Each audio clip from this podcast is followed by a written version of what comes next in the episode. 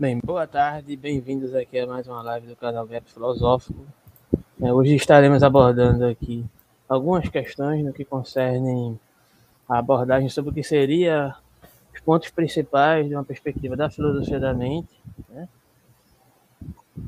o que é que isso influi diante da perspectiva filosófica, quais são os desígnios, de modo geral, as questões, de modo geral, que se elaboram a partir da perspectiva da própria noção de filosofia da mente, né? Mas inicialmente eu gostaria de colocar já uma questão que foi mencionada na live anterior que a gente fez aqui desse desenvolvimento dos conceitos fundamentais da filosofia, que foi na live sobre ontologia, que foi uma questão colocada, o nome da pessoa não tem aqui, mas é, é um canal, eu acho, aos fundamentos. Ele faz essa pergunta aqui, eu acho que tem a ver com com o contexto da filosofia da mente, com as questões que são elaboradas a partir da perspectiva da filosofia da mente, de um modo geral. E ele coloca assim. E aí, boa tarde, Ítalo. Quer falar alguma coisa antes de eu já iniciar? Ou... Boa tarde, boa tarde todo mundo. É um prazer estar aqui novamente. Não, eu acho que é, filosofia da mente é um, um, tema interessante, é um tema que está previsto é, no, no, no, no, curso de, de, de filosofia para psicólogos, então é... é, um prazer estar aqui hoje. E pode continuar, Alberto. Manda então, aí vai... um comentário. A gente vai ver por que é importante essa questão da filosofia da mente para, digamos assim, um desenvolvimento de um raciocínio, de uma análise filosófica para a perspectiva do exercício da prática da psicologia em si, né? A gente vai poder ver alguns aspectos claro. disso aqui. Né? Então, a questão dessa pessoa, que me desculpe não ter o nome aqui, né? Que ela colocou na live anterior, que é do canal Aos Fundamentos, colocou assim. A live sobre ontologia, porque inevitavelmente a filosofia da mente também vai lidar com questões ontológicas, né? A gente vai ver já já, né? Por quê? Partindo de Nietzsche como referência, diz-nos que o ser é uma ficção da cognição, já foi falando de cognição aqui, né? Que serve de instrumento lógico destinada à conservação, portanto, para, um, para fim prático. No entanto, faz muito sentido a leitura essencialista do ser, isto é, do ser como substancial. Porém, eu não tenho como saber realmente quem tem razão, pois sou inclinado a pensar que o que é lógico é real, mesmo sabendo que a lógica contém ficções, como no caso da razão em Kant, a qual produz as antinomias à medida que seu uso não tem um limitador já que não está subordinada, por exemplo, à sensibilidade. Claro que o ser é uma inferência que se faz doente, ou mesmo que é um pressuposto. Mas meu problema é pensar que a noção de ser substancial aponta para um Deus e para uma realidade outra. E saber isso é fundamental para o viver humano à medida que, uma vez resolvido tal problema, e seja realmente verificado o que diz Nietzsche, nós teremos de nos afastar dessas concepções metafísicas ou ainda isso importará na hora de tomar nossas decisões e falo de nossas, nossas, nossas decisões como indivíduo e sociedade. Pronto, começou assim bem fácil.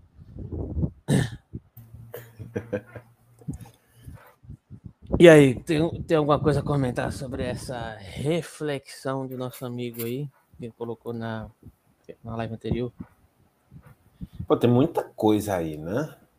Muita coisa aí. Acho que é, é, é melhor a gente ir, ir, ir por partes, é, parte por parte do comentário dele, né? Porque vai ter é, a, a, função, a função de Deus, vai na, na, na, na, no conhecimento, vai ter a função da ontologia. Cada coisa é, é dá para fazer um comentário para cada linha desse, desse comentário aí. Então, eu acho que a questão central dele aqui, ela passa por uma certa necessidade de um determinado cerne orientador que presuma, a partir da perspectiva, inclusive cognitiva, um certo lastro moral específico, que não é nenhuma novidade essa questão também, né? Dostoiévski, o próprio Nietzsche, o próprio Kant, né? De um modo geral, né? Tem uma certa relação com a própria ideia de livre-arbítrio. Aí, se você for pegar, diante de uma perspectiva da investigação que a gente vai desenvolver aqui, de uma noção da filosofia da mente com a psicologia cognitiva, que em certo sentido, né, tem um caráter reducionista, né? Um caráter reducionista em que sentido? Eu, quando eu digo caráter reducionista, né? Porque a galera já olha assim, não, o filósofo tem a mania de criticar tudo que é reducionista, não serve. Né? Então, em certo sentido, é isso que eu quero dizer também, mas eu não estou dizendo que a, a, psicologia cognitiva ela seja descartável, não, ela tem a sua, a sua área de atuação, ela tem a sua, sua importância, é claro, é óbvio, né? diante da perspectiva, inclusive, predominantemente científica e etc. Mas quando a gente desenvolve uma filosofia da mente ou raciocínios ou linhas de raciocínios acerca da filosofia da mente, isso é uma das coisas que vai entrar em questionamento. Né? Será que é possível, digamos assim, reduzir um fenômeno, entre aspas, psicológico a um fenômeno neuronal biológico? Isso é uma pretensão da neurociência, né? em certo sentido. Lógico que não se resume a partir de uma perspectiva, digamos assim, é, totalizante, né? Existem diálogos, a gente vai poder ver um pouco dessas questões de onde é que surge essa, esse ímpeto aqui hoje, né? Mas, em certo sentido, ela passa por essa determinada perspectiva. Isso não quer dizer que os, os ímpetos científicos da psicologia cognitiva ela não tenha a sua, como é que eu posso dizer, a sua veracidade. É, é, longe disso, não estou questionando a veracidade dos fenômenos neurológicos no sentido de dizer, olha, o funcionamento tal de, de, de, sei lá, das perspectivas neuronais se dão de um determinado sentido, né? e isso acontece de uma determinada forma, existe um funcionamento né? que, que, que se dirige para uma determinada perspectiva, só que existem outras questões que a gente vai elaborar a partir do questionamento da filosofia da mente, para saber se isso consegue dar conta, e não só isso, as outras questões principais diante de uma perspectiva da filosofia da mente, mas eu acho que essa questão que foi colocada aqui por ele inicialmente passa por um certo lastro mental que também é um lastro mental que, que reverbera na perspectiva moral e ética, que presume inclusive a ideia de consciência, inconsciência, livre-arbítrio e etc e tal. A própria psicologia cognitiva, né, em sua vertente contemporânea, ela admite que a própria ideia de livre-arbítrio ela é uma impossibilidade. Quando você decide algo né, fisiologicamente, digamos assim, né, já foi decidido algo ali an antes de você tomar consciência da sua determinada decisão, já houve um certo direcionamento dos seus ímpetos ou impulsos cerebrais, ou como você queira chamar, né, que te direcionam a tomar determinada decisão. E aí eu me questiono também, né?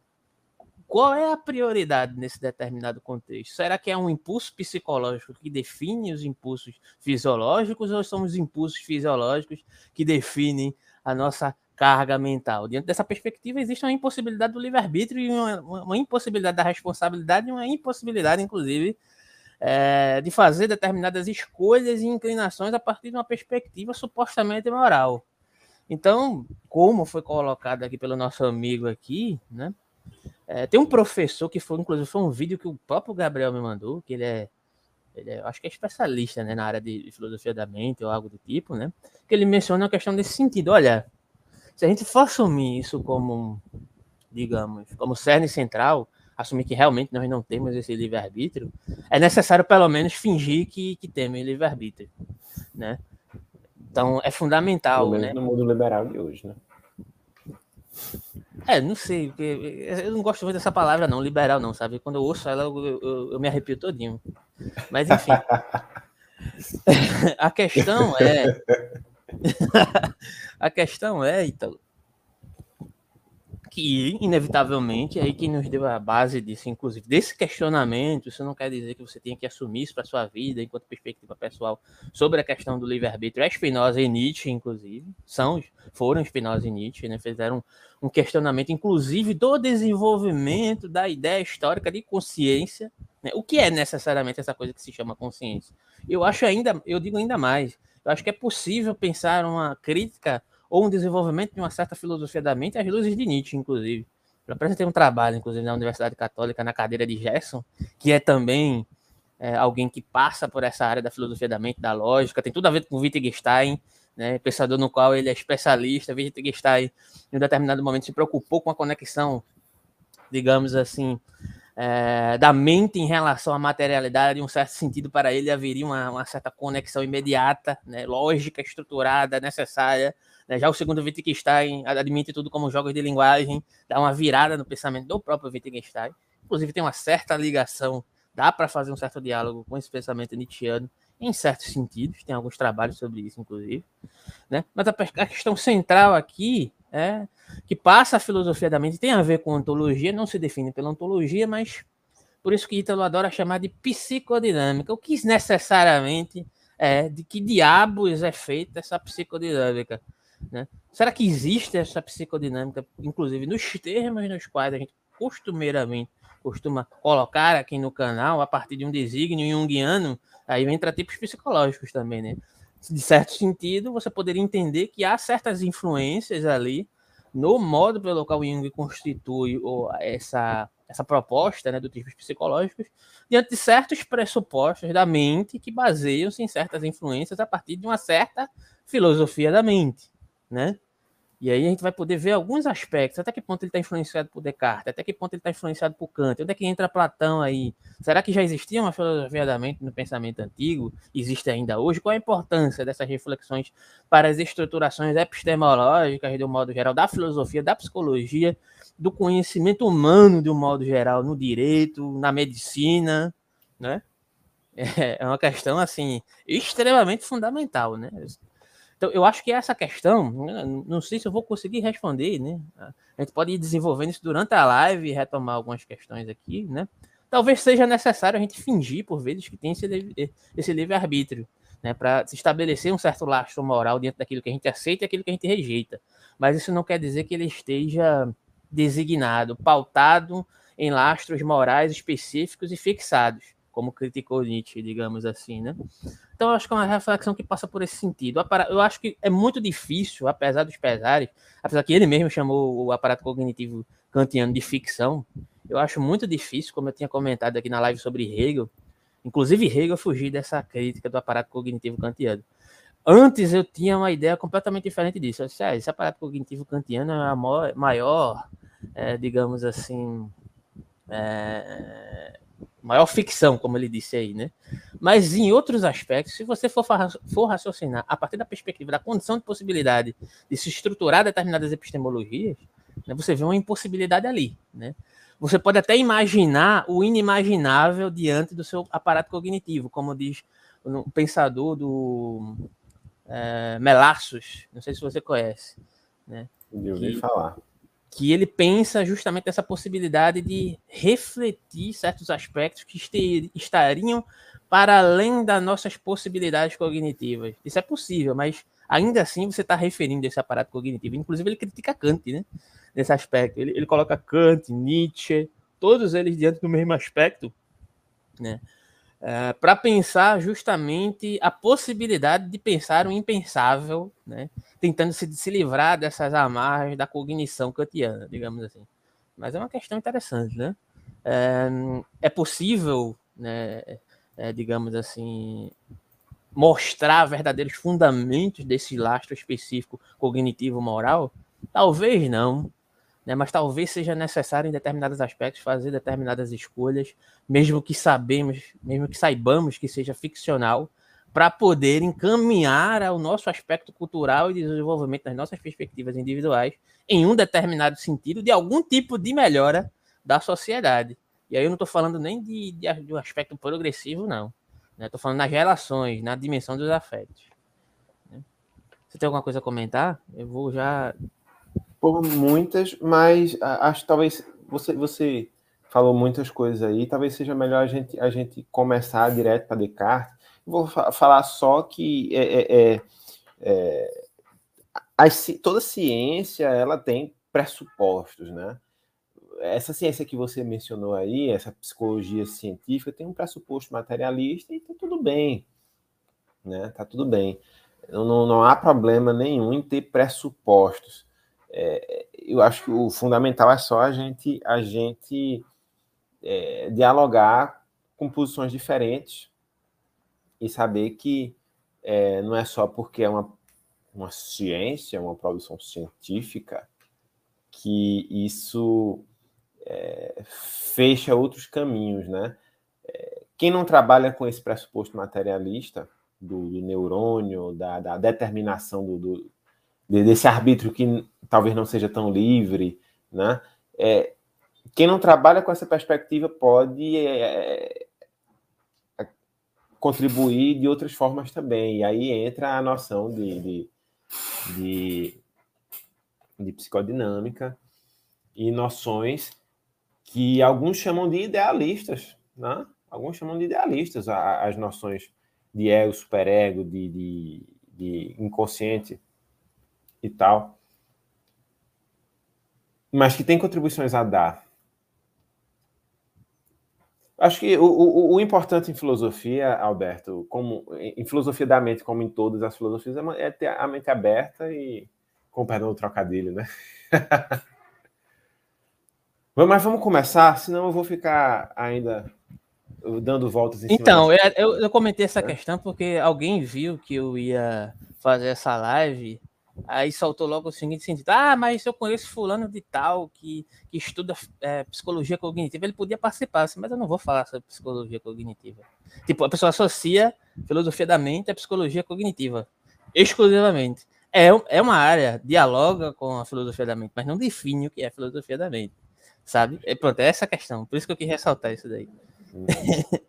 Então, eu vou pegar aqui uma definição básica do que é filosofia da mente aqui do dicionário Oxford, que ele diz assim: a filosofia da mente procura responder às questões como a mente é distinta da matéria, e aí você falou, né, questão de pressupostos. Existem pressupostos para uma certa análise digamos assim, de uma dinâmica do que é uma pressuposta ontologia sobre a mente.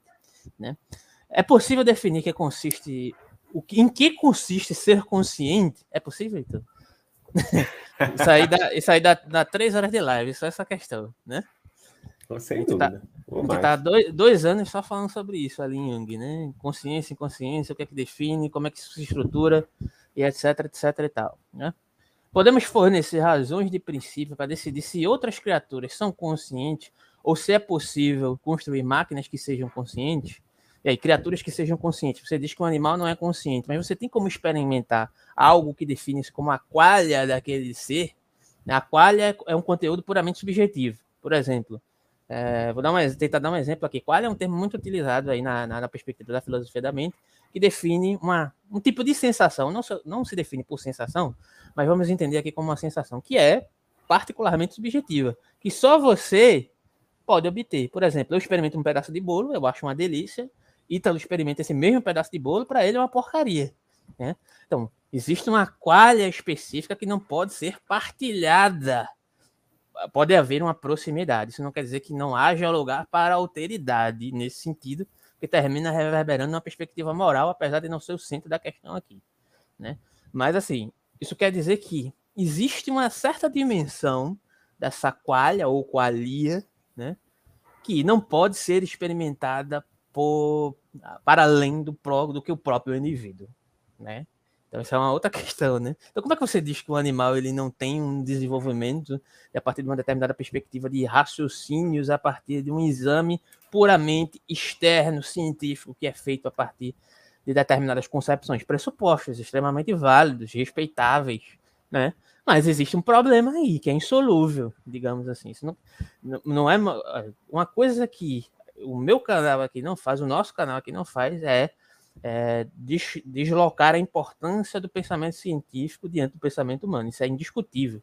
Né? Tem seus problemas, é óbvio, e a gente aqui não pode ser furtado e, digamos assim, é, problematizá-las, porque o papel do filósofo é isso, é fazer o papel de advogado do diabo também, inclusive, né? Justamente. Mas não de qualquer jeito, não de qualquer forma, né? Mas a gente vai. Gabriel entrou aí, já já eu te coloco aqui, Gabriel. Deixa eu terminar essa leitura aqui, tá? Acho que Gabriel tem um material aí também para apresentar que vai colaborar com a discussão. Mas vamos lá. Eita, fechei a página agora. Agora vai demorar um pouquinho para eu achar. Hum, então, enquanto, enquanto você vai, vai, vai Vai comentando aí. Achei, voltei. Achou? Aqui, ó. Continuando, né? Ah...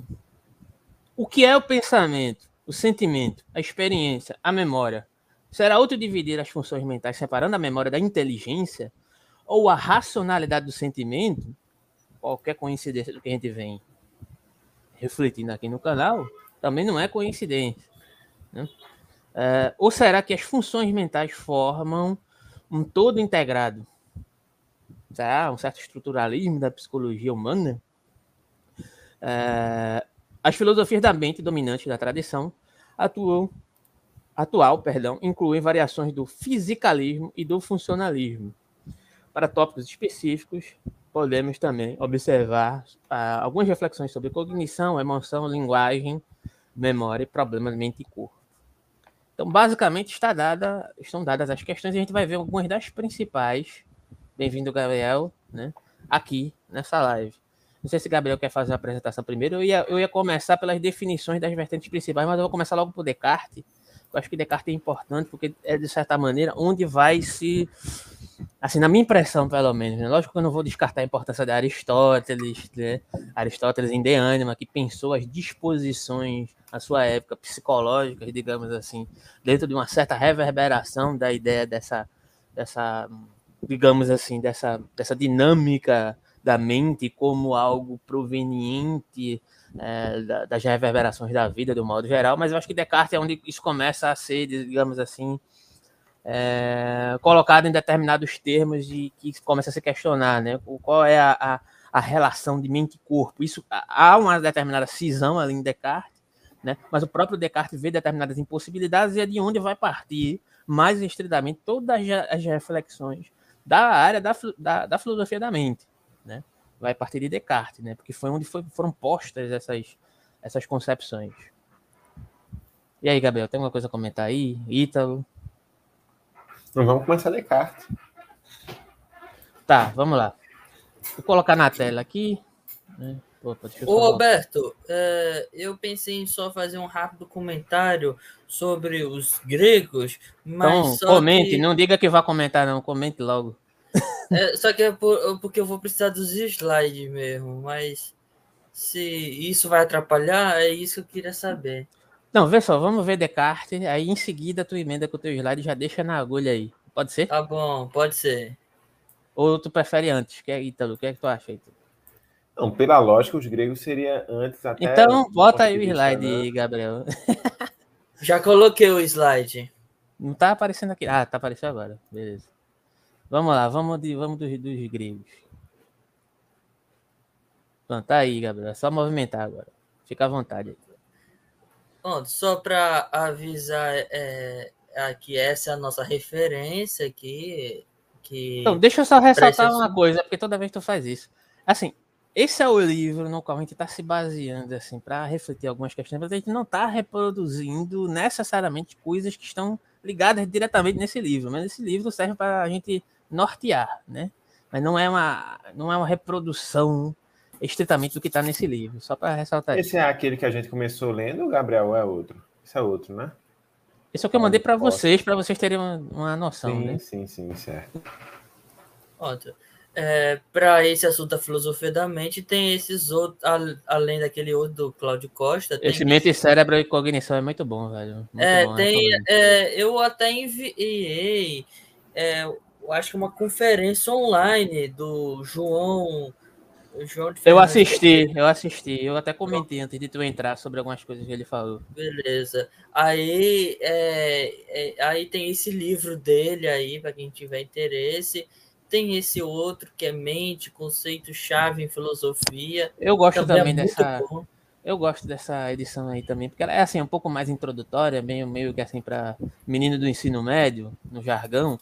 Mas ele é muito didático, serve para dar uma introduzida em quem nunca viu uh, sobre a temática. É muito interessante, eu gosto também.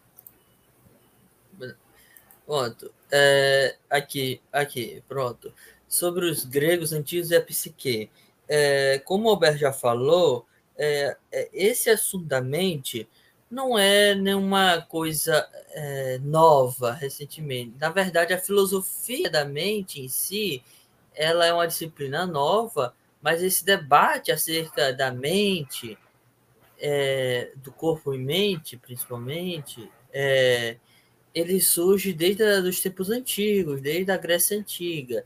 E aqui eu até estou dando os exemplos daqui, a gente tem o, obras como de Platão também, é, o Fédon, que ele vai falar sobre a, a imortalidade da alma, no, e durante esse debate sobre a imortalidade da alma, o, o Platão ele fala sobre é, alguns assuntos agregados a, é, que estão voltados a essa questão, a alma, é, a psique, e, e aqui nós temos o quem vai se aprofundar mesmo nesse assunto de maneira muito cientificista é o Aristóteles na obra De Anima, também conhecida como Alma. É, é, então, nesse caso, assim, essas são as duas grandes obras que eu recomendo muito para se estudar, é, para se entender essa questão da filosofia da mente dos tempos antigos. É, com, é, ah, sim, mas o que eles têm em comum, os gregos em comum, Platão, Aristóteles e os gregos em geral, é que essa noção de, de alma ela não é essa é, não é dessa no sentido fantasmagórico não de, de ser um espírito à parte do corpo como a gente vai estar muito acostumado por vários pensadores da, da Idade Média, os medievais, é, e por isso que o grande, é, o, não só diferencial, mas o grande é, marco também para resumir tudo isso, o, esse conhecimento dos gregos, eles vão chamar de psique, porque está tudo conectado. É, essa ideia de, é, de questões de ser coisas que estão conectadas uma da outra é o que, que é o sentido dela mesmo, da psique ela não está necessariamente separada do mundo físico biológico, mas também não está separada no mundo é, metafísico, suprassensível. É, eu só espero, é, e, e, diferente dos isso já é diferente dos medievais. Os medievais vê essa separação mesmo é, e que vai dar origem a essas questões, como mencionei, é, sentido mais fantasmagórico. É, e aí eu parto para Descartes mesmo. Aí quer falar, ah, pode, eu tenho um outro slide. Terminou, mas... Gabriel? Terminei. Sobre os gregos já terminei. Sim, mas o outro slide é sobre o quê? Deixa eu passar aqui para você ver. Não, mas me diga sobre o que é para ver se. É sobre, é sobre o comentário de Cláudio Costa. É, sobre que ele é, eu gosto, uma coisa que gostei muito. Não, isso aí é bom, é... pode continuar aí, lendo esse trecho aí, porque é importante para introduzir. Tem a ver com o que eu falei já, mas dá para dar uma noção aí depois a gente com Descartes. Vai lá. Pronto, é, como aí diz a filosofia, é, para Cláudio, é, Cláudio Costa, é, declara que a filosofia da mente consiste em reflexões com, conjecturais acerca de estados, eventos, processos, disposições, disposições mentais que, em conjunto, constituem o que chamamos de mente. É, e aqui ele exemplifica os estados mentais que, que se passa. Onde que eu quero chegar com tudo isso? Eu só quero mostrar o que ele declara, essas questões que contribuem, interferem no desenvolvimento da dessa, eu não sei se pode se dizer de complexidade da mente, mas são alguns é um ponto que na minha opinião merece é, foi o que mais me chamou a atenção e eu quis destacar. Pronto, só isso mesmo. Tá, beleza. Deixa eu voltar aqui o slide aqui. Cadê esse? Então, vai haver algumas reverberações, vai nascer uma perspectiva é, do que em Descartes se chama de dualismo, né, que parte do seguinte pressuposto: a tese central é a mente é algo que não é físico e, portanto, radicalmente diferente do corpo, para Descartes. Em certo sentido, há certas distinções né, de, em termos da mente para o corpo, em termos de substância, de qualidade e a partir de uma determinada epistemologia. É aqui as, as diferenças, né? O corpo é a resistência, a alma res cogita. E é interessante que Gabriel trouxe essa questão aí do, da alma, né? Porque foi até uma questão que esse professor colocou, não sei se foi esse ou foi o outro, alguns do, do da, da, da, dos links que você me mandou. Ele pergunta: é possível que uma máquina ou um software qualquer que seja, ele possua a alma. Eu acho que foi. É, oh, como é que é mesmo? É, aquele biólogo da USP, esqueci o nome. Atila Amarino, acho que foi não, ele. Não, não, não foi. Isso aí não assisti, não. Mas, mas assim, depende do que, é que você entende por alma, né? Porque interessante você ter colocado essa perspectiva aí. Atribui-se muito essa, essa perspectiva fantasmagórica aos medievais, né? Que eu acho que é uma certa totalização, né? É uma simplificação, né? Que ah, tem alguns desdobramentos e etc. Que, de certa forma, não só tem um sentido negativo, apesar de, na minha impressão, ter um sentido que colaborou para, de certa forma, é, uma, uma, interpretação unilateral, mas já em Tomás de Aquino é uma coisa que Jung coloca, né? Há uma certa inspiração que é reverberada a partir de Aristóteles, né? Para um entendimento da alma que supera essa negação da ideia de alma no pensamento cientificista, né? É, que vai tentar, de certa forma, se voltar contra essa perspectiva da alma, rebaixando ela para a série B e série C, como se fosse algo simplesmente espiritualista, né? como se isso pudesse ser descartado nesse sentido. Então, os medievais tinham, tinham uma certa colaboração nesse sentido, apesar de vários outros problemas que são provenientes disso, mas tem um certo valor, né, da construção epistemológica de como Tomás de Aquino constrói essa perspectiva aristotélica, desenvolve-a, inclusive, em um termo de uma dimensão da reverberação na sociedade, mas lógico que tem uma certa hierarquização a partir da perspectiva religiosa de Tomás de Aquino, né? Mas isso é outra questão. Isso aí é uma questão se você escolhe assumir isso para si ou não. Mas o raciocínio que é desenvolvido, o próprio Jung apropria-se dessa perspectiva para resgatar a ideia de alma enquanto essa conjuntura. E aí eu pergunto, né?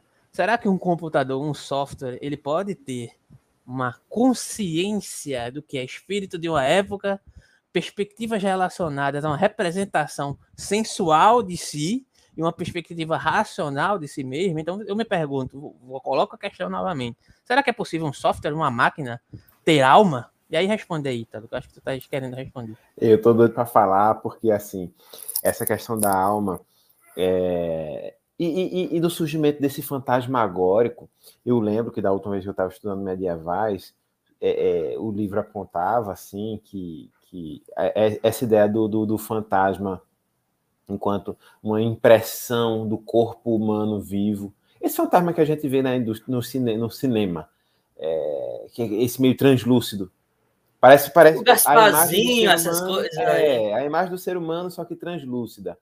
Isso tem um, um, um fundamento, né? É, que é o, o, o, a, a ideia, o dogma que existe desde a Idade Média, segundo o qual o ser humano não é, é, é, ele não é a fusão de um corpo com uma alma, mas é sim um todo, né? E esse todo é, pode ser dividido apenas é, didaticamente, vamos dizer assim, ou apenas logicamente entre corpo, alma e espírito. É, então, o, quando entrou a filosofia de Aristóteles nesse, nesse, nessa ideia, nessa, nessa concepção de ser humano, aí começou -se a imaginar que talvez a alma devesse ter o, a forma do corpo humano, porque forma sem, sem matéria é uma coisa difícil de conceber, somente no, no, no, no na transcendência, mas a, a, a, matéria, a alma humana deveria de, algum, de alguma forma reproduzir essa inteireza, né, que inclui é, o formato do corpo, que inclui, é, é sei lá, características físicas, né? Então essa, essa, essa, esse fantasma não aparece à toa. Né? Embora a palavra fantasma tenha várias, vários outros significados, o fantasma se tornou uma espécie de, de, de, de corporificação da alma. Né?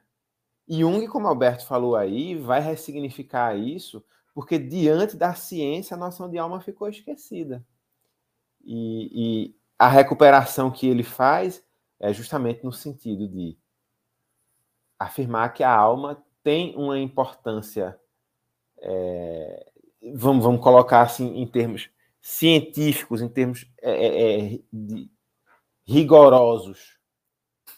Talvez não como um fruto de um, de um dogma religioso, mas sim como arcabouço, né?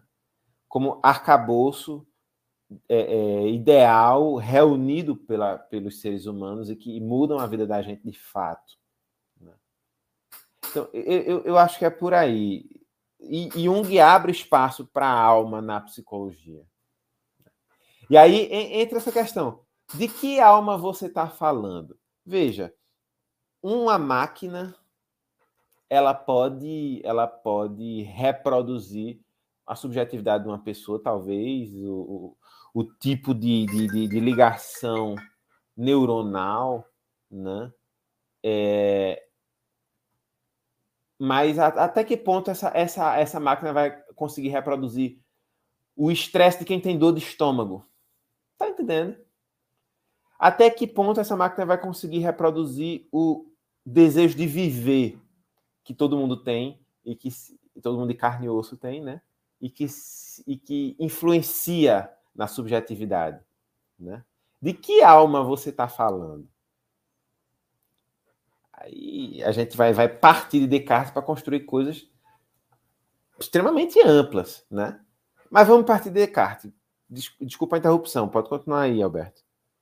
Não, mas é interessante, né? É, eu acho que tem até uma parte da filosofia da mente que a gente não vai mencionar hoje, talvez a gente mencione em outra live, supostamente, porque eu acho que é interessante esse tema e ter um desdobramento aqui, porque não vai nem a gente não vai nem conseguir dar conta, talvez, do que a gente se propôs, que é a questão dos inputs e outputs, né? Ou seja, tem uma determinada reflexão, não vou lembrar quem é o pensador, porque são vários, né? da, dessa área, né? Que ele vai pensar, olha, nós, a nossa mente, ela recebe certos estímulos que podem ser considerados em sentido de inputs e outputs. Né? Outputs é aquilo que me afeta de fora né? e que se reproduz acerca de uma determinada reverberação dentro da minha, da minha dinâmica psicológica. Né? É, e inputs, inputs e outputs, né? É, e os inputs são reverberados a partir de uma certa disposição, entre aspas, energética, que parte da, de uma certa de uma certa qualidade, de uma certa subjetividade específica, né, que se direciona para o mundo. Isso vem, não me parece. De alguma forma. E aí uma máquina ela também pode, de certa forma, reproduzir essas questões. Então, se você tá. Sabe, saca? É sempre essa discussão, uhum. né? Uma máquina ela também recebe. Que aí inputs. a máquina não tem inputs diferentes dos nossos inputs, né? A gente tem, a gente tem vontade de viver, a gente tem músculos que precisam se, se mover, senão atrofiam a gente tem, né? Não, e perfeito. os impulsos das máquinas seriam diferentes, né? Perfeito, eu concordo plenamente com você, estou completamente de acordo. Mas eu, tô, só tô tentando, eu só estou tentando demonstrar algumas tentativas teóricas de desenvolver. Olha, qual a diferença exatamente, então, de um ser humano para um software que reproduz o comportamento do ser humano? A discussão comparativa é óbvia. Né? Você olha, um computador não é igual, não é igual a um ser humano. Não, é óbvio que não é. Mas a discussão lógica sobre isso? No que é que se diferencia de fato, sabe? né? Então você faz uma descrição, né, sobre o homem e sobre a máquina e a máquina consegue reproduzir, digamos assim, analogamente aquilo que, que nós passamos. Mas tem certas questões né, que são provenientes de uma certa qualha humana que a gente pode inferir que não está circunscrita, inclusive, é, na relação dos softwares, do desenvolvimento tecnológico etc. Pelo menos até hoje, né? Não sei. Não sei se vão conseguir. Mas aí tem umas questões postas a partir das perspectivas de Descartes, que ele já começa a postular algumas questões que vão reverberar, vão reverberar nessas noções da, da, da filosofia da mente. Né? Então, para ele, o corpo é uma resistência e a alma é uma res cogitans, ou seja, o corpo é feito de um determinado objeto material, o corpo é um espaço, logo, se ele é material e ocupa um determinado espaço, ele possui qualidades materiais, né? e é algo que é de conhecimento público, que é uma questão interessante né, a ser postulada, porque tem a ver com essa questão da qualha. Aí você vê como Descartes é importantíssimo para pensar justamente isso aí que você acabou de colocar. Por mais que você discorde de Descartes, ele diz que existe uma matéria que é de conhecimento público, logo o que se opõe a isso é a alma, e a alma só pode ser de conhecimento privado. Ou seja, já tinha uma certa concepção ali específica de uma certa subjetividade né? Que representa justamente essa ideia da qualha, né? Digamos assim, né? do que eu tentei elaborar a partir do exemplo do bolo, né? Eu como um bolo, acho uma delícia, Ítalo come e acha uma merda, né? E, e, o que é que isso quer dizer? Quer dizer que as experiências dadas num, num, num certo sentido subjetivo, elas são extremamente privadas. Eu não posso sentir como o Ítalo sente uma dor. Eu posso tentar passar por uma experiência parecida. Né? Se Ítalo se jogou, botou a perna dele para um caminhão passar por cima, eu posso fazer a mesma coisa. Mas a dor que Ítalo sente é de Ítalo, não é minha. E a minha dor é minha. Né? No sentido pelo qual eu experimento aquela determinada situação é extremamente de uma maneira particular. Isso não quer dizer que eu não possa desenvolver uma Ô, disposição Alberto, empática. Pode falar. É, eu sei que o que eu vou falar é meio viajado, bem engraçado, mas e essa história de que gêmeos têm aquele vínculo emocional? Então, eu vou chegar lá. Tem uma, uma perspectiva. Isso me lembra até de Ricardo Pinho. Ricardo Pinho gosta de um cara chamado Rupert Sheldrake. Você já ouviu falar? É, Rupert não, Sheldrake não conheço, é um filósofo, né, digamos assim. Eu acho até interessante a linha de raciocínio dele, só que é bem problemática no sentido parapsicó parapsicólogo, digamos assim, né? Parapsicológico, perdão.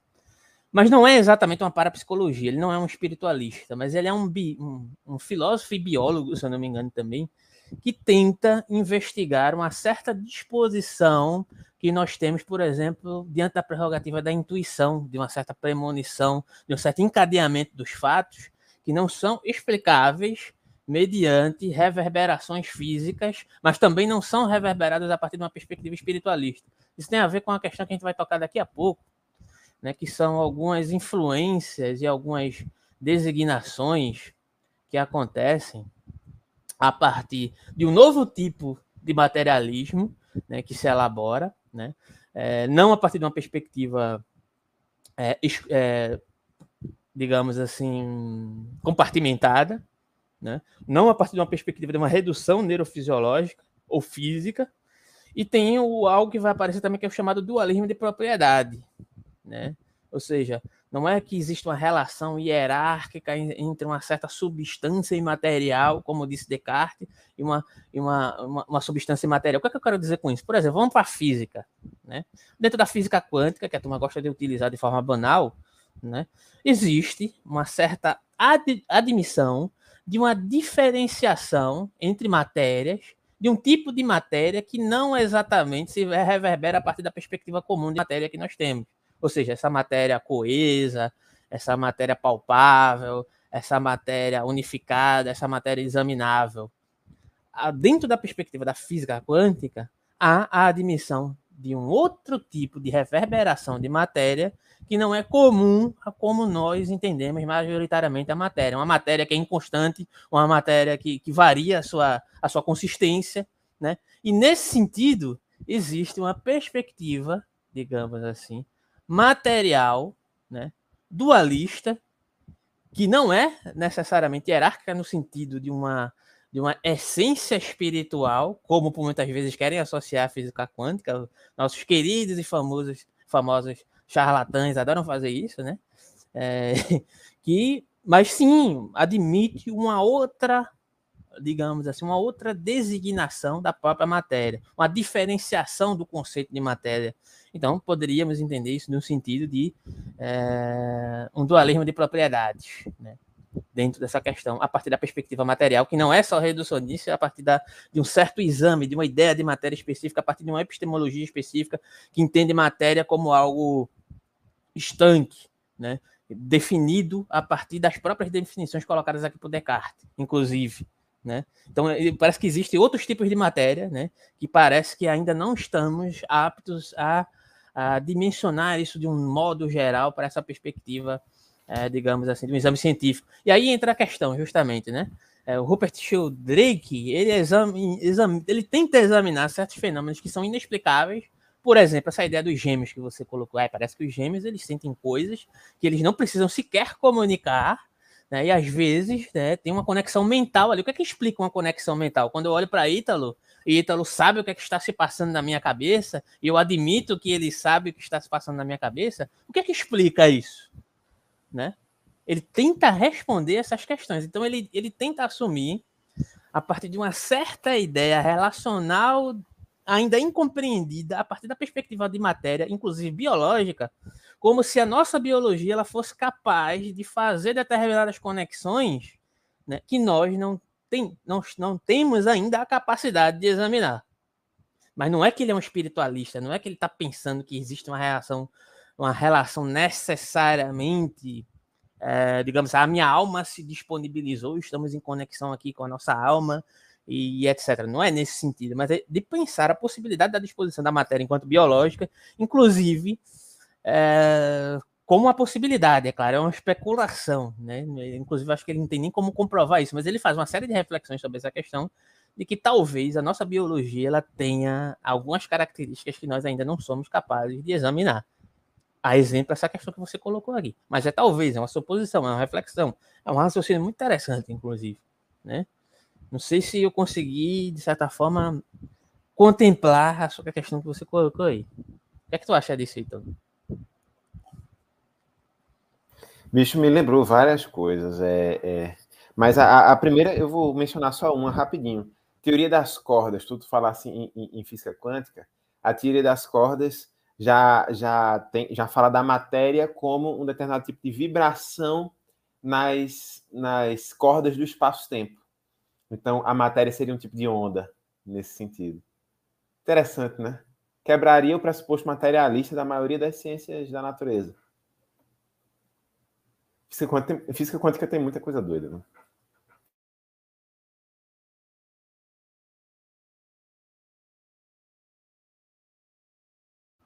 Inclusive, pode ser. O melhor é tu tentando me avisar que o meu microfone está fechado com o microfone fechado. Isso foi a melhor parte. Mas, enfim. Então, pode se reverberar, inclusive, nessa linha de raciocínio que eu coloquei aqui pelo Rupert Sheldrake, né? É, Pinho adora esse cara. Então, se quiser dar uma olhada, basta dar uma pesquisada aí. Né? E, Gabriel, quer comentar alguma coisa? Rapaz, é, há certas controvérsias com a, essa questão da teoria das cordas, por conta assim que ela é uma teoria, é, como, como o próprio título diz, é algo puramente teórico. É uma coisa assim, ainda não se há uma própria prova definitiva da existência dessas cordas, mas só que é, é, eu conversei com profissionais da própria área da, de física e eles falaram que realmente assim a, a, assim é uma coisa muito teórica demais, não tem como você provar, mas tem gente que trabalha, acredita é, realmente da existência dessa da teoria das cordas. Por eu só estou falando isso assim só para mostrar uma certa controvérsia que existe dentro da própria teoria das cordas. Eu não sei se vai acrescentar em alguma coisa ao que o Ítalo falou mesmo. Então fique à vontade, acrescenta, Ítalo. Claro que acrescenta, porque é lógico, não é? a teoria das cordas não é uma coisa que está é, é, é, uma, bateu o martelo e fechou. Mas é um, um exemplo de, de teoria científica da natureza, né? Alinhada com a física quântica que, que não tem o pressuposto materialista. E eu acho que isso é uma das coisas que a gente, que a gente deve falar do meio para o fim da live hoje, é de como, uh, uh, uh, depois das tentativas de superação de Descartes, a ciência parece ter adotado esse, esse pressuposto materialista. E aí, se, se a gente entrar para a psicologia, é, para psicologia científica, esse é um debate que tem que ser feito né? E é um debate, inclusive, que Alberto colocou no, no início da live. O que é que, o que é, é, é uma depressão acontece por conta de, de, de neurotransmissores, de uma, uma taxa alterada de neurotransmissores? Ou será que a taxa alterada de neurotransmissores acontece por causa da depressão? Percebe? A causa é material? Ou será que há uma consequência material sem causa material? E aí, vamos ver, vamos ver, vamos ver. É, antes de responder essa pergunta, a gente precisa é, descobrir qual é o lugar dessas coisas abstratas, qual é o lugar da alma na ciência. E aí a gente volta para Descartes. Não, é muito interessante essa questão, porque, beleza, não se compreende, acho que nem 2% do que de fato é a física quântica, mas ela é utilizada nesse computador, o qual é, nós estamos falando aqui agora, no seu celular, não se compreende totalmente as reverberações dela. muita coisa que existe sobre ela é pura teoria, mas isso não quer dizer que ela não esteja sendo utilizada em outros sentidos, diante daquilo que é, se pode compreender e utilizar. A mesma coisa serve, digamos assim, para essa perspectiva de uma certa psicologia cognitiva, né? se compreende um certo funcionamento, né? uma certa afetação dessas dimensões, mas existem outras reverberações que a gente ainda não, ainda não tem respostas e talvez não tenhamos. Né? Essa que é a questão. Então, é, é, é isso que é interessante. Né? É, há controvérsias, mas é isso que faz a filosofia é, viver, porque a filosofia vive de controvérsias, inclusive. Né? então, voltando para é, Descartes... Faz parte da natureza da própria filosofia, Alberto. Pois é, né? Então, prosseguindo aqui na questão, né? É, a alma ela tem essa característica aqui em Descartes, né? O conhecimento privado, específico e etc e tal. As características gerais dessa questão.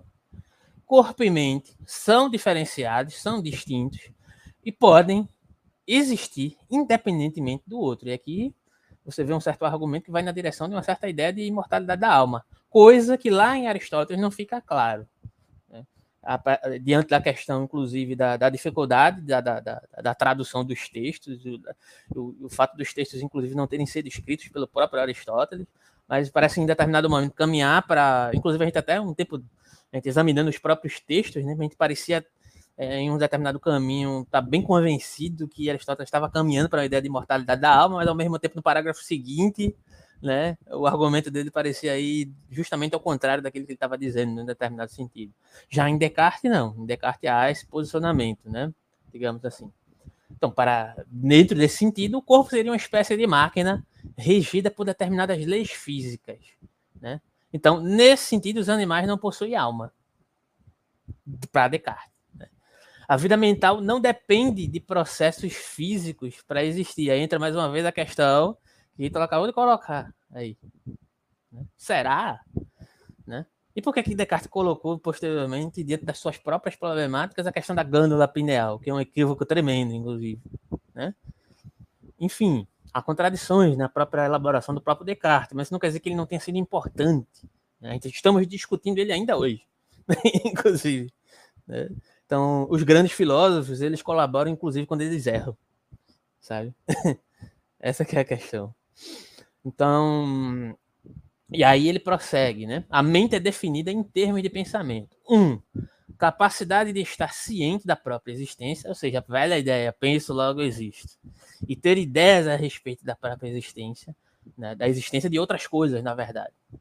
Dois, a capacidade de conectar ideias, razões e memória que é necessariamente conectar ideias, né? Mas enfim. Então, como é que acontece, né? Se são duas coisas diferenciadas, como é que acontece em Descartes essa interação entre corpo e alma? Há uma relação hierárquica, né? A alma manda, o corpo obedece? Ou, ou como o Ítalo disse, né? Será que o corpo é que reage e, a, e a, isso reverbera na alma? Digamos assim. Como é que elas se conectam? Se são coisas diferenciadas, né? Aí tem alguns exemplos aqui. Há uma interação com indigestão me causa um mau humor. Estou apaixonado, meu, cora meu coração acelera. Eu tenho uma determinada lesão, como isso é mencionado, acho que é um livro que eu até mencionei aqui em um determinado momento, não vou lembrar o nome do autor agora, é Phineas Gage, se eu não me engano. Né? Há uma perda de uma determinada capacidade específica, né? quando eu sofro uma lesão no cérebro há uma lesão no cérebro, eu perco uma certa capacidade. É um debate muito interessante, né? Sem fim, inclusive, né? Então, vamos lá, prosseguindo aqui na questão. Então, há alguns tipos, diante dessa questão, há alguns tipos de dualismo, né? Que eu já tinha mencionado aqui, inclusive, que dialogam com essa perspectiva aqui cartesiana, seja no sentido de, digamos, é, corroborar com Descartes, ou no sentido de se afastar dele. Um deles é o dualismo de substância. Né? Ou seja, a mente é uma substância sem extensão, oposição no espaço, uma res não física, cuja característica essencial é a atividade do pensar. O homem é essencialmente um ser pensante. É isso que define né, o homem, digamos assim, a sua racionalidade, como disse Aristóteles. É, esse é o dualismo de substância. E agora eu vou mencionar o que eu tinha falado aqui em certo aspecto, sobre dualismo de propriedade. Né? É uma tentativa de superar justamente as críticas né, ao próprio dualismo de substância. Ele se difere do dualismo cartesiano no quesito, no quesito metafísico. Julga não ser necessário postular outra substância além do próprio cérebro ou do cérebro, ou você pode entender aqui como além da própria materialidade, mas pode admitir, né, que a matéria ela possui um conjunto de propriedades, inclusive não abarcadas ainda pela nossa possibilidade, né, do, diante do nosso conhecimento de defini-las, como a gente já tinha colocado aqui. A questão da física quântica, a questão da teoria das cordas, Rupert Sheldrake, e etc e tal. Né? É... Propriedades não são substâncias, né? É, e, e são não físicas no sentido de que jamais podem ser reduzidas ou explicadas, explicadas pelo menos exclusivamente por conceitos físicos. É, o que é que tu acha dessa questão aqui? É muito interessante isso daqui, né? É, é uma crítica não só à perspectiva dualista, mas à perspectiva materialista reducionista, né? Entende? Quer comentar alguma coisa? É, não, é, é esse, esse aqui é que é o ponto, né? Esse aqui é que é o ponto. A gente tem que, tem que verificar se o, o, essas, essas, essas propriedades elas têm de vir necessariamente de um, de um elemento físico, ou se existem propriedades e até causas e iniciadoras de processos é, não físicos, é, causas não físicas. Né? Ou seja, acho que o papo de substância é um pouco mais, mais abstrato, é um pouco mais, mais filosófico, porque aí remeteria à noção de essência. Mas mesmo se a gente não partir de um pressuposto essencialista, a gente pode, poderia identificar causas de processos físicos que não são físicas. Né? E, e, e, eu acho que esse é o ponto fundamental, pelo menos para o, o, debate entre, entre psicologia é, cognitiva, cognitiva não, psicologia científica, estrito senso, neuropsicologia e as psicologias psicodinâmicas. Esse é, esse é, é o ponto, eu acho. Normalmente se trabalha com diferentes pressupostos e a partir de diferentes pressupostos você não tem conversa, você não consegue conversar. Não existe um debate interessante. Esse debate tem que acontecer na seara da filosofia. E esse é o ponto. Né?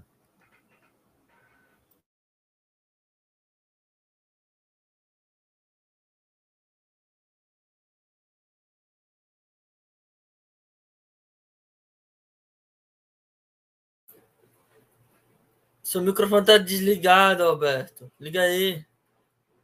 Então tem uma reverberação dessa questão aqui, né? Que é sobre a, a, a perspectiva do epifenomenalismo, uma versão mais antiga dessa, desse questionamento, que defende que os eventos mentais são causados por diversas atividades cerebrais, ou seja, eventos físicos, mas que nenhum desses eventos mentais tem influência causal sobre os eventos físicos. Só para ressaltar essa questão aí. Alguns argumentos em favor do dualismo. A distinção entre estados mentais e físicos. E aí uma problematização ao inverso. Eventos mentais são diferentes de eventos físicos. Acontecimentos no cérebro. Abre aspas, são diferentes, quer dizer, não possuem as mesmas características. Por exemplo, como postulou Descartes. É uma questão que é vigente até hoje, né? Tendo em vista que você sabe o que, é está passando na minha cabeça agora? Você tem como definir isso? É privado. É uma característica necessariamente mental. Por mais. Por qualquer que seja a teoria que você estabeleça, seja ela em qual for a vertente, você tem que admitir que essa característica é proveniente de um certo estado mental que não é igual ao físico. Todo mundo está vendo aqui que eu tenho uma mão com cinco dedos. Isso é público. Mas o que eu estou pensando é necessariamente privado. Então, o meu corpo tem determinadas características que a minha mente não tem, e essa é uma delas nesse aspecto. Um ponto positivo a favor desse, dessa diferenciação dualista, digamos assim. Né? O subjetivo é privado. Né? O corpo A matéria, ela é pública, ela é do conhecimento de todos. Digamos assim, nesse sentido, né? Prosseguindo, né? Aí tem um exemplo aqui. Se fizermos, eu já dei um exemplo, mas vamos lá. Se fizermos a experiência mental de imaginarmos uma mancha vermelha, nenhum neuro poderá abrir nosso cérebro e encontrar tal, tal entidade vermelha.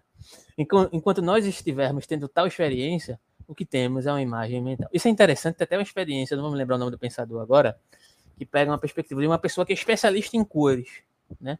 Mas ela só consegue ver tudo em preto e branco. Ela tem todo o conhecimento sobre a teoria da, das cores.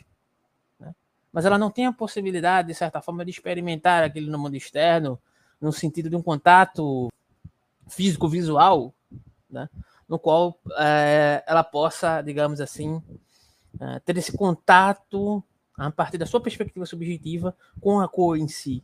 Mas ela entende tudo sobre a teoria das cores. Mas qual é a relação que se estabelece a partir da perspectiva de uma relação com a perspectiva sensível e é uma, uma, uma relação, uma designação epistemológica acerca daquilo que se fala? Né? Eu posso, nessa pessoa, eu posso, de certa forma, é, dimensionar a perspectiva cerebral a partir da experiência, se ela não consegue ter essa experiência propriamente dita, e esse conhecimento que ela possui acerca daquilo é falso, por ela não ter essa dimensão da experiência propriamente dita, é uma problemática, né? Isso daí. Em que sentido isso se reverbera? Né?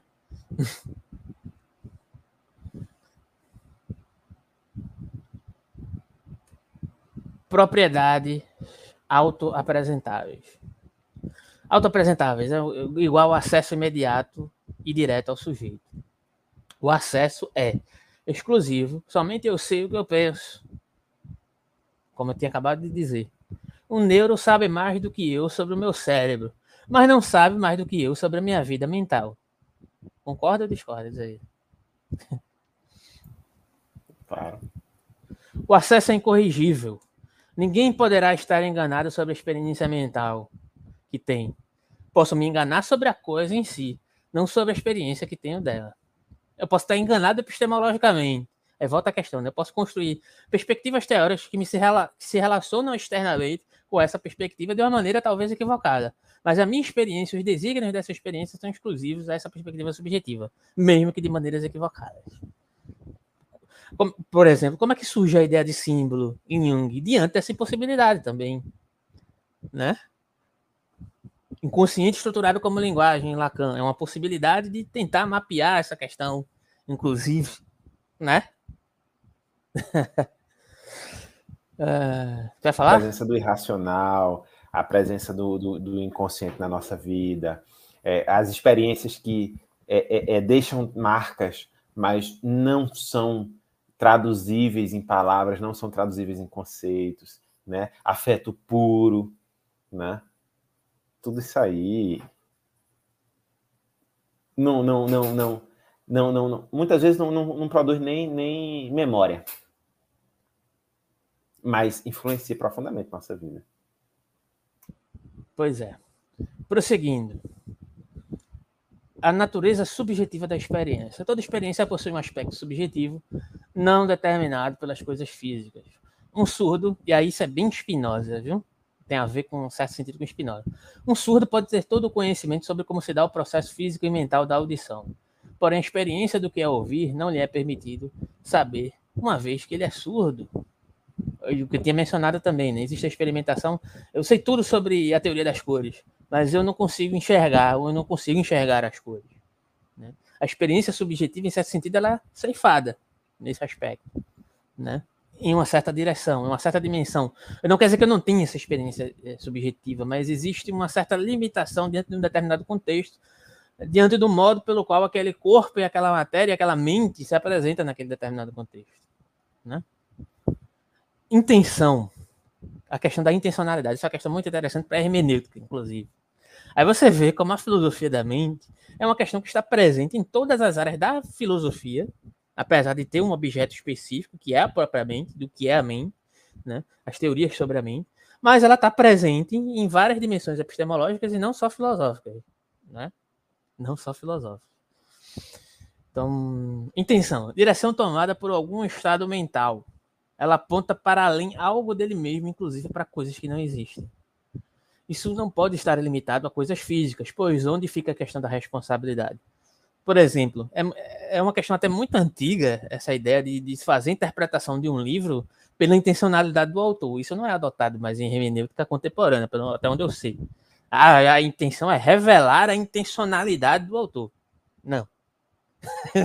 Sinto muito. Né? Como é que você vai revelar a intencionalidade do autor? Que eu acho que nem, por muitas vezes, nem ele sabia muito bem né? que, que caminho ele devia tomar.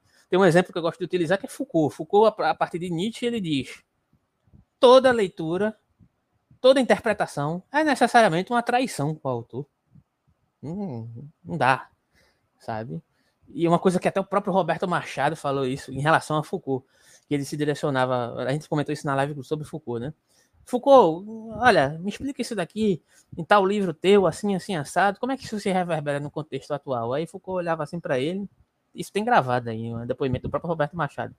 Rapaz, eu escrevi isso faz anos, eu nem penso assim mais. E você está se dedicando, dedicando a sua vida inteira sobre isso, que é algo que eu nem, eu nem me comprometo mais com isso, sabe? Vale outra coisa, sabe? Então é justamente isso, né? Então a hermenêutica ela precisou, inclusive, a partir dessas perspectivas de novas elaborações filosóficas, a partir da própria prática da hermenêutica, para outros direcionamentos, né? Enfim, desde Schleiermacher, Gadamer, o próprio Heidegger e por aí vai, né? Ah... E aí tem a ver com essa questão das limitações físicas, né? Também.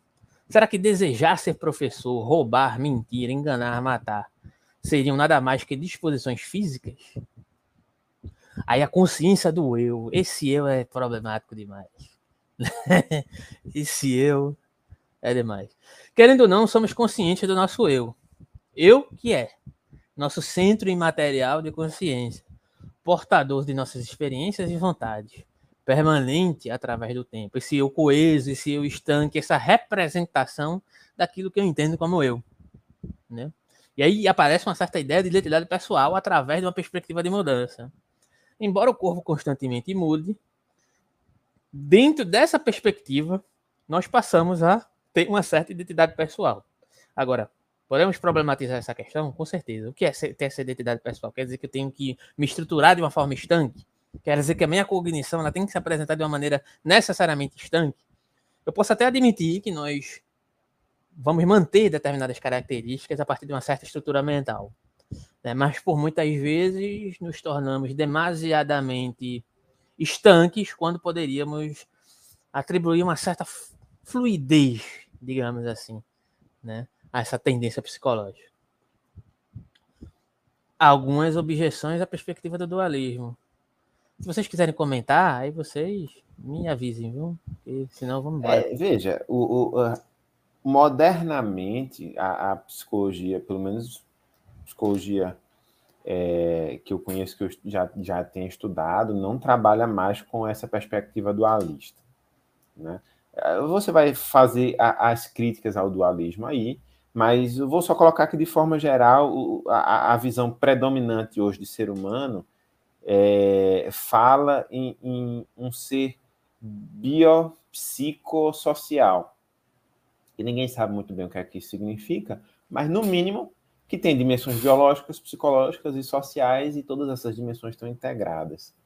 Talvez a gente, a gente possa falar depois do porquê que esse dualismo foi rechaçado no, no, no assim, contemporaneamente, mas aí o começo está aí, né? As, nas objeções ao dualismo de cartesiano. Não, beleza, eu entendo essa questão, né? Só que a proposta aqui é justamente, digamos assim, ir nas bases do desenvolvimento das perspectivas teóricas e a partir disso entender como possivelmente isso pode reverberar em certas concepções que se pretendem abandonar o próprio dualismo e por muitas vezes terminam por reproduzi-las. Você sabe disso também, né? Mesmo as concepções contemporâneas que tendem a se afastar do dualismo em certos aspectos, e aí é que está a sacada da situação. Aí é que está a sacada de por que estudar filosofia da mente, curso de filosofia para psicólogos, inclusive. Dispondo dessa materialidade teórica, né, dessa concepção teórica, você pode ter uma certa facilidade de identificar, inclusive, dentro de uma concepção crítica que se afasta dessa perspectiva dualista, dualismos específicos influenciados inevitavelmente por Descartes, inclusive, ou outros pensadores dualistas. Essa que é a, essa que é a sacada, né? Digamos assim. Mas perfeita, perfeita a sua colocação. E aí alguns problemas dessa questão do, do, dualismo, né? O problema da interação, tese, corpo e mente são coisas diferentes, substâncias diferentes. Então, como, como e onde interagem essas duas entidades? A gente viu ali que tem uma certa, digamos, uma certa concepção que admite que, que, que justifique, na verdade, essa diferenciação. Mas se eles são duas coisas diferentes, como é que eles interagem no mesmo plano, digamos assim? Pressuposto. Se não sabemos como A causa B, então não é aceitável acreditar que A causa B, especialmente se A e B forem diferentes. Sabemos que várias coisas acontecem sem ter a menor ideia de como a causalidade acontece. Física quântica é um exemplo disso. É, mesmo em, em, coisas diferentes. Exemplo, campo magnético e ferro, gravidade pode agir sobre uma, um planeta distante. É, os prótons exercem uma, uma, força repulsiva um sobre o outro. Esse exemplo é um pouco antigo, mas enfim. Né? Nesses exemplos, sabemos que coisa pode casualmente interagir com outra. É... Embora não façamos a menor ideia de como tal interação ocorre. Além disso, a natureza da causa parece ser diferente da natureza do efeito. Você lembra lá daquela questão da energia que a gente colocou aqui sobre Young, a teleologia e a causalidade, que Young diz que essas coisas não podem coexistir é, dentro de uma, de uma, mesma perspectiva é, científica, que elas são conflitantes. E a, a, da parte dele. E a disposição de, de, energia de Yang só pode ser admitida essa, essa coexistência dentro de um determinado sentido. Se for dentro de uma disposição psicológica, tá aí, né? Tá aí, uhum. presente. Tá, que é, é a questão do, das causas, né? Essa física aí é uma física que procura as causas de tudo, né? E um sistema determinístico, né? Pois é. Assim, segundo esse argumento, né, diante de uma perspectiva dualista que compreende o corpo separado da alma, não temos justificativas o suficiente para dizer que, partindo desse pressuposto, haja uma impossibilidade de interação entre corpo e alma. Se não podemos dizer que como isso acontece, também não podemos dizer que isso não acontece, né? Entende? É, mas também não podemos dizer, podemos dizer né, é, contestar essa questão. Então, perguntar como se dá tal interação talvez implique na busca de um certo mecanismo intermediário entre eles, assim como se dá entre um interruptor e uma lâmpada. Contudo, a interação mente-corpo pode provavelmente é direta e imediata, sem qualquer mediação. Daí perguntar pelo mecanismo não faz sentido. Impotência explicativa. Os recursos explicativos da neurociência conseguem dizer muitas coisas sobre o cérebro. Por exemplo, sua estrutura física, microneurótica, seus sistemas interligados, como se dão os impulsos microquímicos e etc. Mas o que podemos dizer sobre a coisa mente? Qual a constituição interna? Que elementos, que elementos a constituir? Daí a explicação materialista passa a ser melhor aceita é, é, enfim, a resposta para tal. O dualismo não nega que o cérebro seja tal como a neurociência. O descreve em termos físicos ou químicos. E há dualistas que aceitam até mesmo a mediação do cérebro da relação mente e corpo. Daí argumentarem contra o materialismo, dizendo que toda explicação neurocientífica explica as funções mediadoras do cérebro e não as capacidades não físicas da mente, como a razão, vontade, pensamento, emoção e etc. Aí o dualismo é uma, uma referência sobre a perspectiva da navalha de Ockham, né, que diz o seguinte: entre duas explicações sobre o mesmo assunto, deve-se preferir a mais simples, aquela que usa o menor número de entidades. E, de certo sentido, isso tem a ver com o próprio reducionismo, né? Então, se eu não consigo dar conta de uma, de, uma, de, uma, de uma epistemologia que vai me falar sobre a totalidade, então é necessário eu me deter sobre aquilo que eu consigo examinar, consigo explicar, de certa forma. Né? É... Oca medieval, né? Diga-se de passagem. O materialismo é mais simples por admitir apenas a matéria. O dualismo multiplica entidades além do, do estritamente necessário para explicar os fenômenos. Uma possível resposta para essa questão. O princípio é bom, mas só, será, só seria aplicável contra o dualismo se, e somente se, o fisicalismo respondesse consistentemente todas as questões envolvidas do problema mente. Aí você vê como ele coloca a questão aqui, né? O fisicalismo, o materialismo, o reducionista, né? Porque o materialismo não se reduz, e aí já é um tipo de reducionismo epistemológico, né? A uma perspectiva materialista reducionista. O materialismo tem outras reverberações também, né? Mas se existe um problema explicativo da relação corpo e alma, o próprio materialismo, enquanto reducionismo, que se pretende fazer esse tipo de explicação, ele também não consegue dar conta da complexidade da disposição entre uma certa explicação de uma certa ação sobre a matéria, sobre a perspectiva neurológica. Tu concorda ou discorda com isso, vocês aí? Eu tô falando pra cacete aqui, ninguém fala nada. Não, não, a gente tá prestando atenção no, no, na, na, na, sua aula, no seu conteúdo. Uh, rapaz, eu tenho. Eu sou. Eu sou, é, é, eu sou meio, meio desconfiado com, com relação à tese materialista. É, é, não só não responde, Alberto, mas é, eu não vejo assim motivos para privilegiar a explicação materialista em detrimento de outras, sabe? Não tem motivo. Eu acho que o mundo fica mais interessante de ser pensado quando a gente coloca explicações materialistas ao lado de explicações, é, como é que a gente poderia chamar? Porque nem todas as explicações não materialistas elas são necessariamente idealistas, né? É, mas é, é, eu, eu, como eu falei no início, eu acho que diante da limitação das teorias materialistas, as coisas ficam mais interessantes se a gente abrir a mente, com perdão do trocadilho, para é, complementações, né? complementações e até explicações adversas das coisas, diferentes, tipos de lógica diferentes e até ausência de lógica quando a ausência de lógica é necessária. Na minha área e na, nas psicologias psicodinâmicas, é, a gente é, é, levado a pensar o tempo todo o ilógico, o inconsciente. Né? É, a gente é levado o tempo todo a pensar na lógica do símbolo, né? É, a gente é, pensado, é levado a pensar o tempo todo nas met, é, as metáforas. Metáforas de símbolos que carregam cargas afetivas de símbolo para símbolo depois da metáfora. Então, está aqui o símbolo, esse símbolo tem uma carga afetiva. Aí esse símbolo sofre uma metáfora e ele junta outra carga afetiva com aquela que ele já tinha antes. Quer dizer, isso, isso, isso é uma lógica diferente.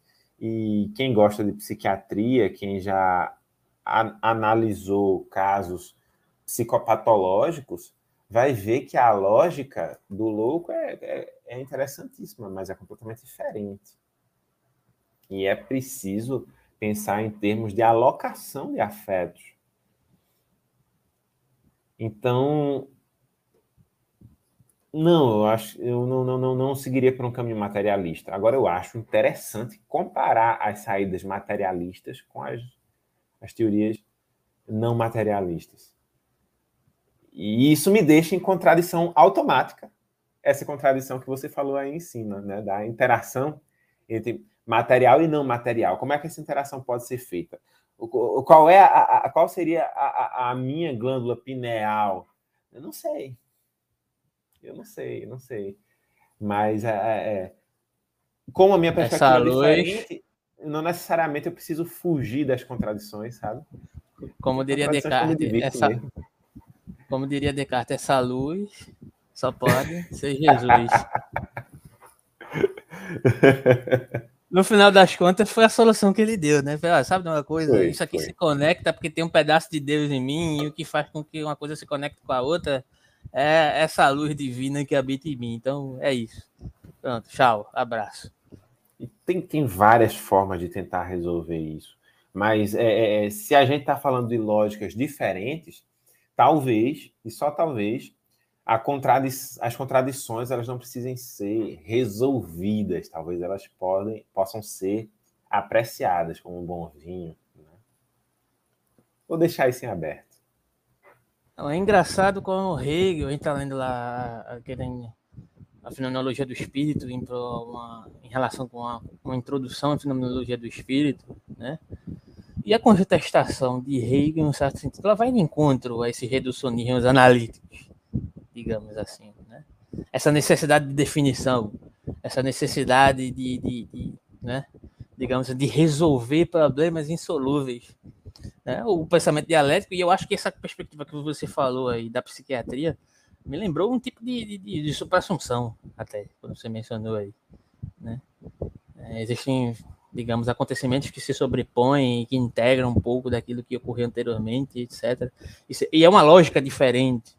E a lógica do louco, digamos assim, ela é uma lógica diferente porque ela, é, ela não é uma lógica no sentido estruturado, pretensiosamente racional, que divide as compartimentações em relação ao real a partir de uma certa compartimentação da realidade. Ela é o próprio real em si, digamos assim, né, analogamente.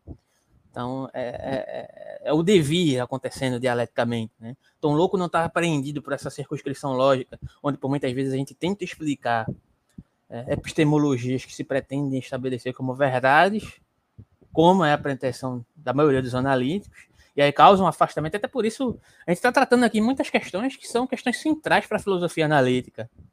Nós aqui, um canal que é predominantemente continental, como eles gostam de chamar, que eu acho essa divisão ridícula e patética. A gente está tratando pressupostos aqui que são pressupostos tratados a partir predominantemente daquilo que a filosofia analítica adora, né? Mas para mim não tem uma, uma divisão nesse sentido não, sabe? Eu acho que elas interagem entre si, eu acho que elas têm muito mais a colaborar quando você não compartimenta isso, né?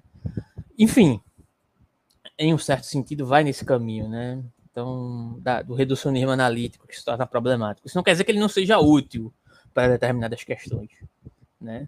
Isso não quer dizer que a própria ciência não extraia uma certa utilidade para a própria prática científica a partir dessa, desse reducionismo. Né? Mas tem, há problemas também provenientes dessa questão. Não é questão de negar uma coisa em prol da outra, né? mas é tentar explicitar as contradições dessa questão, dessas relações epistemológicas, digamos assim. Acho que esse é o papel da filosofia. Né? Eu, acho que a filosofia não é lugar para dogmática. Eu acho que essa, essa é a questão principal. Sabe? Enfim. Para finalizar esse trecho aqui, né? Mais uma menção ao problema da, da questão mente e corpo, uma resposta, né? Se são distintas, é de se esperar que a mente seja independente das patologias resultantes da manipulação de certos danos cerebrais. Tese: a velhice, pancadas, álcool, narcóticos podem destruir ou mesmo diminuir a capacidade de pensamento, memória, raciocínio, etc. Pode-se dopar alguém, por exemplo, esse argumento é o argumento da dependência neural. Todos os fenômenos mentais dependem do cérebro. Resposta: o dualismo não nega que haja dependência para o exercício das atividades mentais em relação ao corpo, mas são substâncias diferentes e independentes. Quer, quer comentar isso daí? Ou não? Tem uma questão final aqui. Pensei que eu estava mudo. Mas enfim. É, eu vou concluir aqui a partir desse trecho aqui. Cadê? O, dual, o dualismo é incompatível com o evolucionismo. Por vezes se entende essa questão, né? Aí entra Darwin, entra Nietzsche, entra uma série de questões aí. Cada espécie existente é um tipo de evolução de organismo mais primitivo. A estrutura da árvore evolutiva se dá por dois elementos. Um, a variação nos tipos de criaturas reprodutíveis. Dois, a sobrevivência seletiva de alguns desses tipos em razão das vantagens, entre aspas, né, reprodutivas. Todo esse processo é resultado de eventos físicos, químicos e biológicos.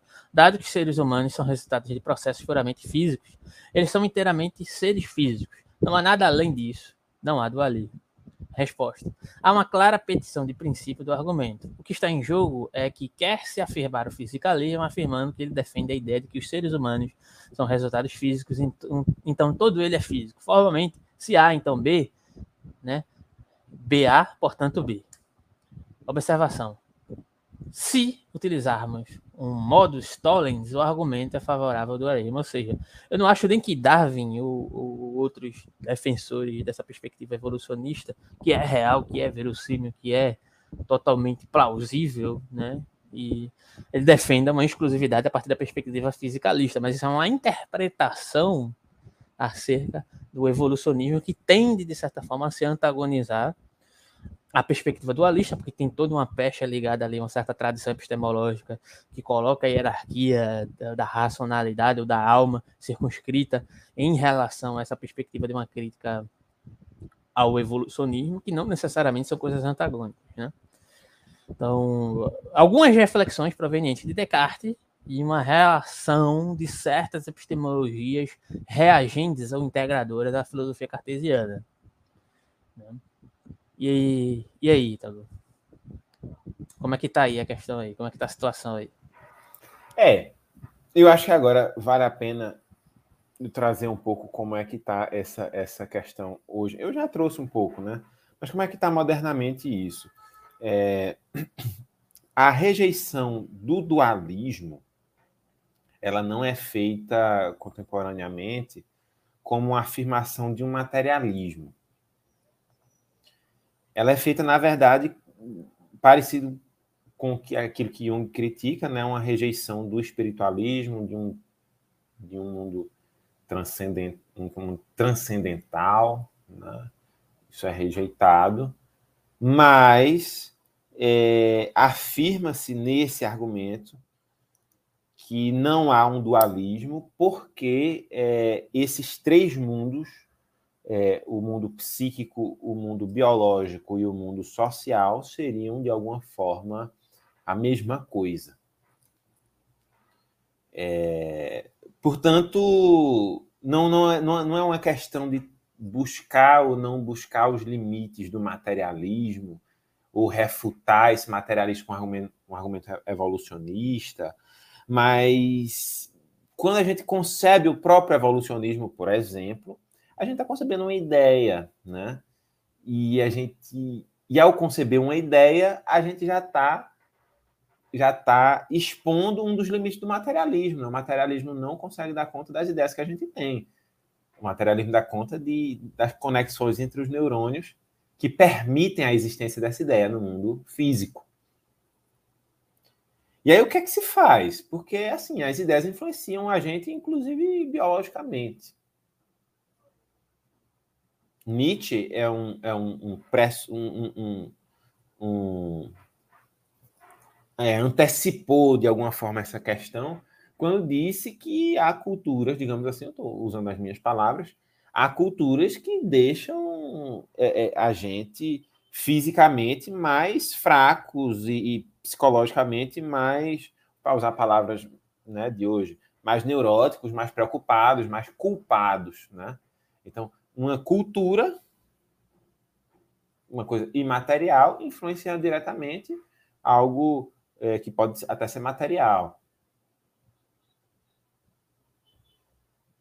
O, o, o, a incidência de algumas doenças, especialmente doenças é, é, é, relacionadas à saúde mental, tem a ver com todos esses fatores. Você pode dizer, por exemplo, que tem um fator biológico é, é, genético na depressão, como existe, sem sombra de dúvida, na, na, na esquizofrenia. Só que isso não explica tudo, né? Porque, por exemplo, de depressão e ansiedade são, são, são duas condições que é, é, se tornaram quase pandêmicas depois do século XX, depois da segunda metade do século XX e início do século XXI.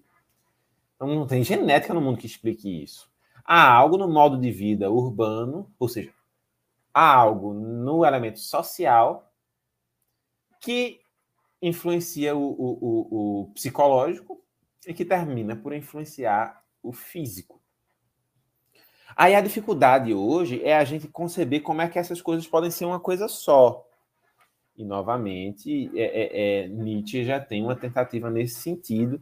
E os Nietzscheanos, aqueles que estudam Nietzsche profundamente, é, é, é, Foucault, Deleuze, Guattari, etc., inúmeros, inúmeros exemplos, é, concebem o mundo mais ou menos dessa forma. Então não, há, não, há, não, não se trabalha hoje com dualismo.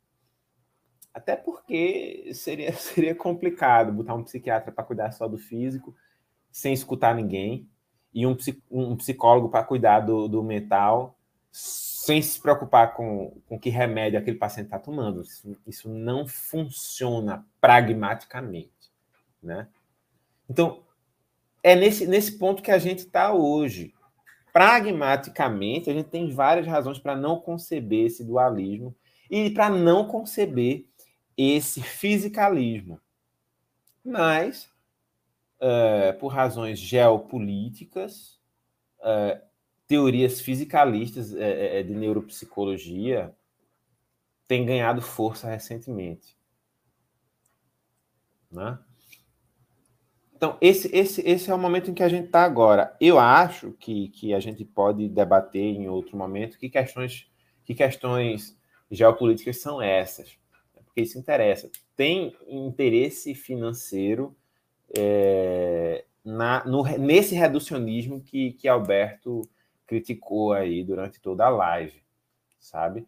É mais fácil vender remédio para as pessoas que acham que o elemento físico é a fonte de todos os problemas. É...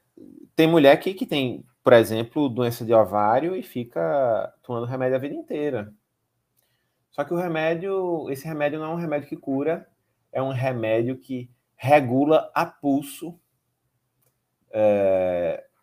O, o, o, aliás, que regula não, que, que, que faz com que o ovário pare de funcionar.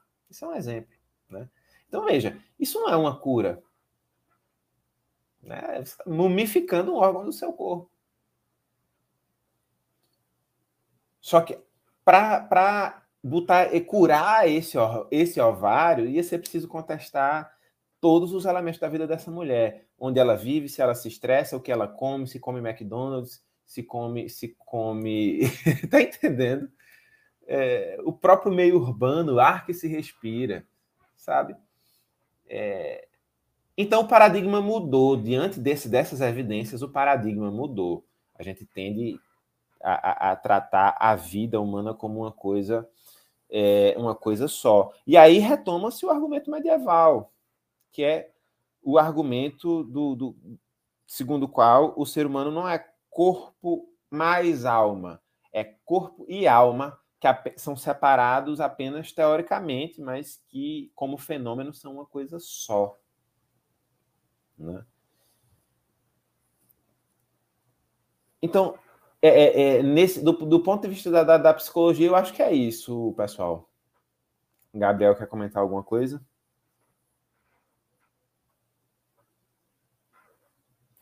Não, é que eu, na verdade, eu que é, no meio dessa conversa toda, eu me lembrei da. Eu, podem me corrigir se eu estiver errado, Ítalo e Alberto também, é a fisiopsicologia, é, porque nesse caso, é, filósofos como Nietzsche, ele recorrem bastante para trabalhar esse assunto da, da natureza humana, eles recorrem à, à fisiopsicologia, é, e aí eu queria saber onde entra, é, além de ela, se, além de ela ser, se ela é materialista, onde que entra ela nessa discussão da filosofia da mente? Acho que isso já é uma boa questão para o Alberto, além de você, Ítalo, o Alberto também comentar mesmo. É que a fisiopsicologia materialista é. Agora, onde é que ela entra na, na, na, na filosofia da mente? Aí é com o Alberto é, certamente entra para irritar bastante. Olha, eu tive até um, um, debate com o Gerson sobre isso, né? Que você sabe, né? Gerson ele, ele parte de um pressuposto de que tem uma racionalidade como referência e que essa racionalidade se conecta com o real, né? Então, existe um lastro racional que, de certa forma, é definido e que, logicamente, pode chegar a ele. Vocês sabem que eu sou bastante crítico disso daí, né? Então, eu fiz uma apresentação voltada para a perspectiva nietzschiana, de uma filosofia da mente, de uma interpretação que eu fiz, é claro. Eu acho que ninguém escreveu sobre filosofia da mente em Nietzsche até hoje. Talvez eu seja o primeiro um dia, quem sabe? Né?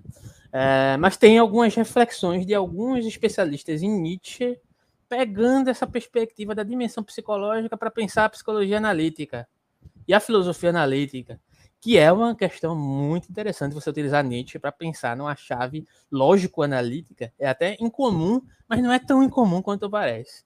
Sabe? Apenas para aqueles que estigmatizam Nietzsche, estigmatizam, pormenorizam por, por ignorância mesmo, por incapacidade, porque não tem outra palavra para designar. Sinto muito. Né? Achou ruim? Coloca aí no comentário a sua lamentação, por favor. Mas é isso. É, é como eu vejo, que faz parte também dessa designação aí de dividir ah, continentais e analíticas. Eu acho isso patético. Isso, essa coisa de gente que, que não viveu o suficiente ainda, que não amadureceu o seu raciocínio ainda, o suficiente ainda. Mas, enfim, olha, existe uma certa prioridade para a vida em si mesma, enquanto materialidade, enquanto imanência, enquanto uma relação imanente para com o mundo em filósofos como Nietzsche, Spinoza, Deleuze, Guattari, etc. Mas na minha interpretação, não há uma negação no que concerne a outras possibilidades ou abstrações ou relações que não estejam circunscritas diante de uma perspectiva exclusiva sobre um tipo de materialismo. Muitas vezes se interpreta Nietzsche, por exemplo, como um vitalista, e não é o caso. O vitalismo é outra coisa. O vitalismo não se relaciona necessariamente com as reflexões que se elaboram a partir das críticas que Nietzsche faz. O que Nietzsche critica, e esses outros pensadores também, é justamente essa, essa, essa vontade de verdade, como Nietzsche chama lá, na, em Genealogia da Moral. Essa vontade de verdade, inclusive epistemológica, uma vontade de verdade que reverbera, inclusive, num discurso sobre a mente, num discurso sobre a psicologia humana, num discurso sobre a epistemologia que designa determinadas características sobre essa mente humana. Então é nesse sentido que ele bate. Então ele diz, olha, é necessário olhar para o mundo como ele é, para o mundo real, sem lastros metafísicos.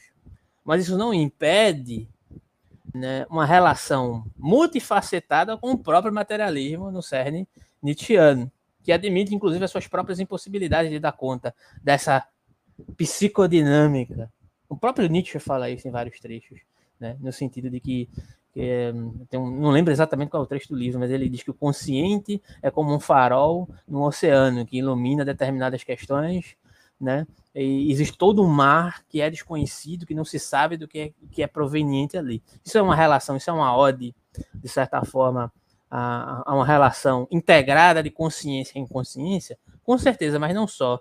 Existe é, toda uma, uma, uma, uma, colocação dessa perspectiva que elabora-se, inclusive, a partir da perspectiva do conhecido que nos abarca, do desconhecido que nos abarca.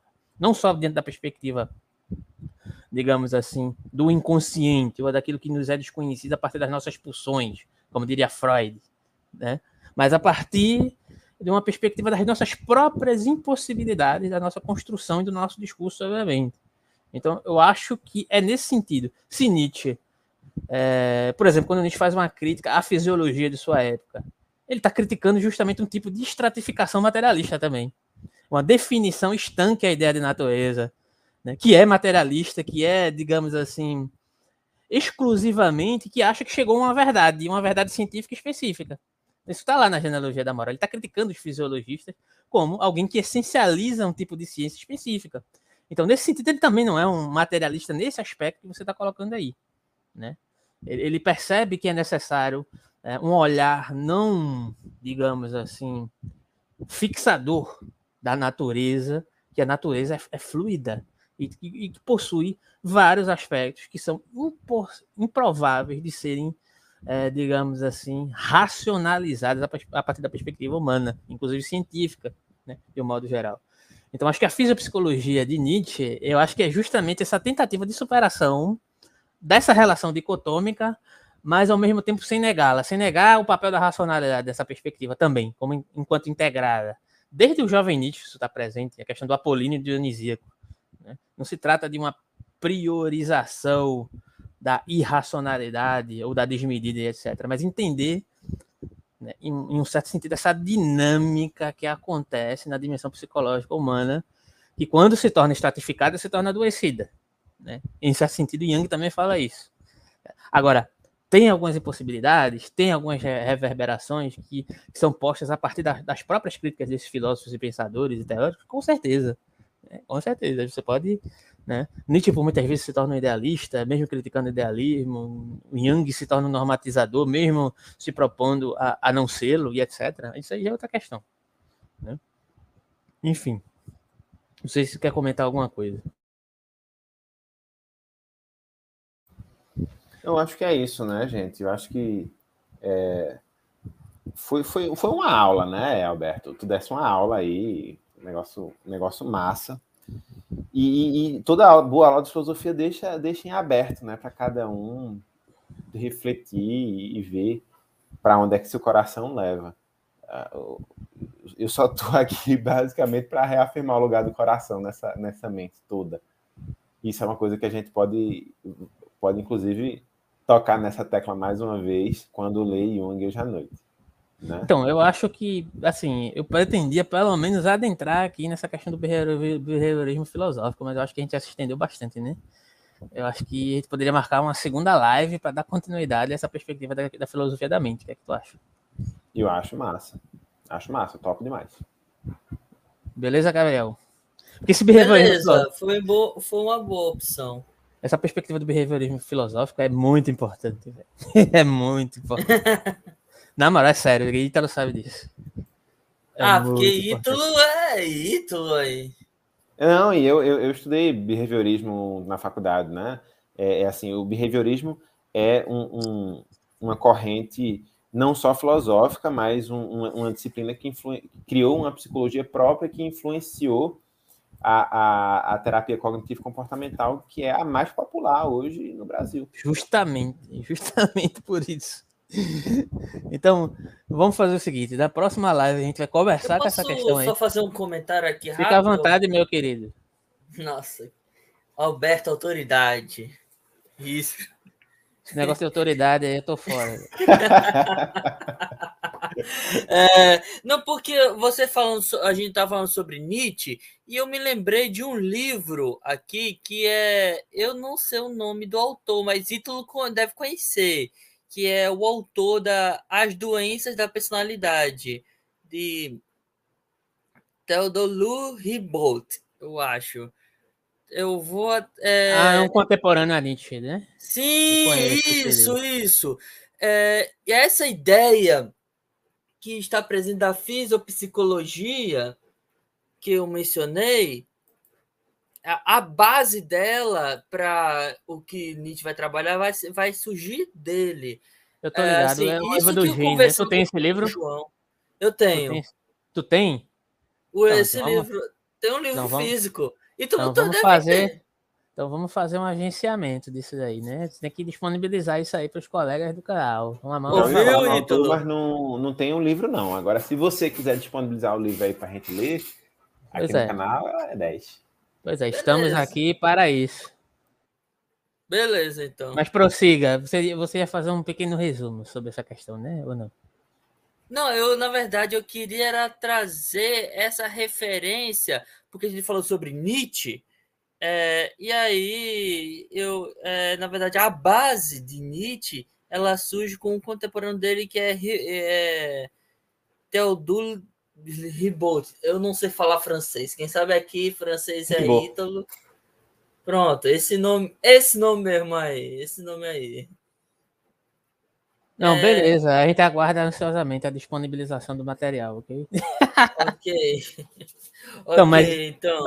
enfim, é interessante observar como Nietzsche estava integrado, de certa maneira, a, própria crítica de uma certa estratificação do materialismo num determinado contexto. Não é, Nietzsche não é um simples materialista no sentido comum, corriqueiro, sabe? Não, é, não, é, não se trata disso. Apesar de ter uma relação com a, com a própria imanência que tem que reverbera lá em Spinoza, né? Mas é uma outra forma de lidar com, com essas integrações. Spinoza também não, não, não nega a questão da abstração né, que faz parte da imaginação e etc., né, um modo geral. Existem várias reverberações nesse sentido em vários outros aspectos, né, de certa maneira. Assim como em Deleuze, Guattari, né, eles não, eles não são simplesmente apologetas de um certo materialismo restrito e definido, porque isso seria contrassenso, né, digamos assim. Então é isso, a gente encerra por aqui. A gente fica de fazer uma live Filosofia da Mente, parte 2, começando Ô, a partir Roberto, da... agora é, tem uma coisa que eu fiquei imaginando, assim, pensando, é, que me chamou a atenção. É, quando a gente fala ideia, será que a ideia é referente à, à questão da mente? Porque a gente criou isso, esse sinônimo mesmo. Porque há esse. Eu soube que há o sentido desse sinônimo, mas será que tem de fato alguma relação com a questão da mente? Fica aqui uma provocação para você. Entendi. O que que tem? O conceito sinônimo? de ideia, da palavra ideia. Ideia vem de Eidos, né? Vem de, de, de, de, uma série de conjuminações que se a gente fosse debruçar sobre aqui, a gente até mencionou isso, eu acho que uma live, não lembro qual, não sei se foi a de Hegel ou de filosofia para psicólogos e etc., sobre as reverberações dessa questão, né? Que parte de Platão, perpassa a cultura, a cultura grega, que vai parar em Kant, posteriormente em Russo, na fenomenologia, etc. Tem vários desdobramentos sobre isso, né? É, só sei que tem uma pessoa aqui, Alexandre Duarte, um resumo, por gentileza. Você atreve a fazer um resumo aí, Ítalo? Essa altura do campeonato. Eita, a... vai, Ítalo. Você não, você não é o Ítalo aí? O, o, o, todo resumo implica um reducionismo, né, Alberto? Pois é, né? Ah, Eu mas acho... é porque o Alberto é autoridade. Alberto é autoridade. Não, cara, assim. Não, mas vamos, vamos lá, vamos lá. A gente estava falando aqui que, assim, para começar a falar de filosofia da mente, a gente começou a abordar Descartes, né? E, e Descartes apresentou um argumento dualista. É, e a gente apresentou aqui de forma, de forma bem topicada uh, uma, uma, os argumentos cartesianos, os argumentos pró-dualismo cartesiano, que é o, o, dualismo que opõe mente e corpo como coisas, coisas diferentes que se comunicam de alguma forma, mas a gente não sabe muito bem qual. Né? E a gente apresentou alguns argumentos contrários a esse dualismo. Então, está bem didática a aula de Alberto, né? Eu não, não, não vou saber aqui é, é, reproduzir cada argumento com seus questionamentos, mas o interessante é a gente perceber o quanto o, o, o debate sobre filosofia da mente é, define define de várias formas outros debates sobre ontologia, sobre sobre epistemologia, epistemologia, principalmente epistemologia, né? E como leva a gente para vários autores com, com, de, com denominações diferentes, com opiniões diferentes, até resultar em um, em um momento atual em que a gente encara esse, esse problema é, mente-corpo na prática. A gente sem saber se resolve uma depressão a partir da mente ou a partir do corpo. Né? Dá um remédio e resolve, ou a gente precisa ver o que é que está acontecendo no âmago intransferível e, e incognoscível da mente da outra pessoa. Então, eu, eu, do, do, meu ponto de vista, foi um pouco isso. Então, passou por essas questões, né? Agora, tá gravado aí, né? Assim, você não pode participar ao vivo, que é interessante que as pessoas participem ao vivo, porque muitas vezes surgem questões e etc. Se não deu para participar agora, a gente postulou aí, tá tudo gravado. Vocês podem elaborar as questões de vocês e colocar aí na caixa de comentários, né? Como o rapaz responde, fez, a gente até comentou. Oportunidade a gente responde. A, a, gente comentou até aí no, no, no, início da live a questão que o rapaz colocou. Muito interessante que a gente pode até retomar essa, essa questão que ele mesmo colocou. E essa live ela vai continuar, porque ficou várias questões entreabertas aqui. Então você que está assistindo aí, Alessandra, que chegou atrasada, né? Fica atento aí. Entra aí nos nossos grupos do Telegram aí, que tá na descrição. Né? Para ficar atento aí à próxima live sobre filosofia da mente. Né? E depois, se, se quiser e puder, dá uma, uma, uma olhada aí desde o início né? na, na apresentação que a gente fez aí. No mais é isso, né? Eu acho. Tem outra questão aqui, cadê? Concepções históricas. É também, né? Também. E se inscreve aí no canal, compartilha. Se quiser e puder ajudar o nosso canal, o nosso apoio do canal segue na descrição, assim como o nosso próprio Pix do canal, tá? Compartilha a live, né? Coloquem questões aí para poder responder posteriormente. Dentro de nossos grupos, né? Estão na descrição para você ter em contato, entrar em contato conosco, postular questões, dar sugestões, etc. Né? E é isso. Até a próxima live sobre filosofia da mente e mais tarde tem filosofia para psicólogos com Yang, 41º encontro. Valeu, Gabriel. Valeu, Ítalo. Até a próxima. Até mais. Tchau, tchau, pessoal.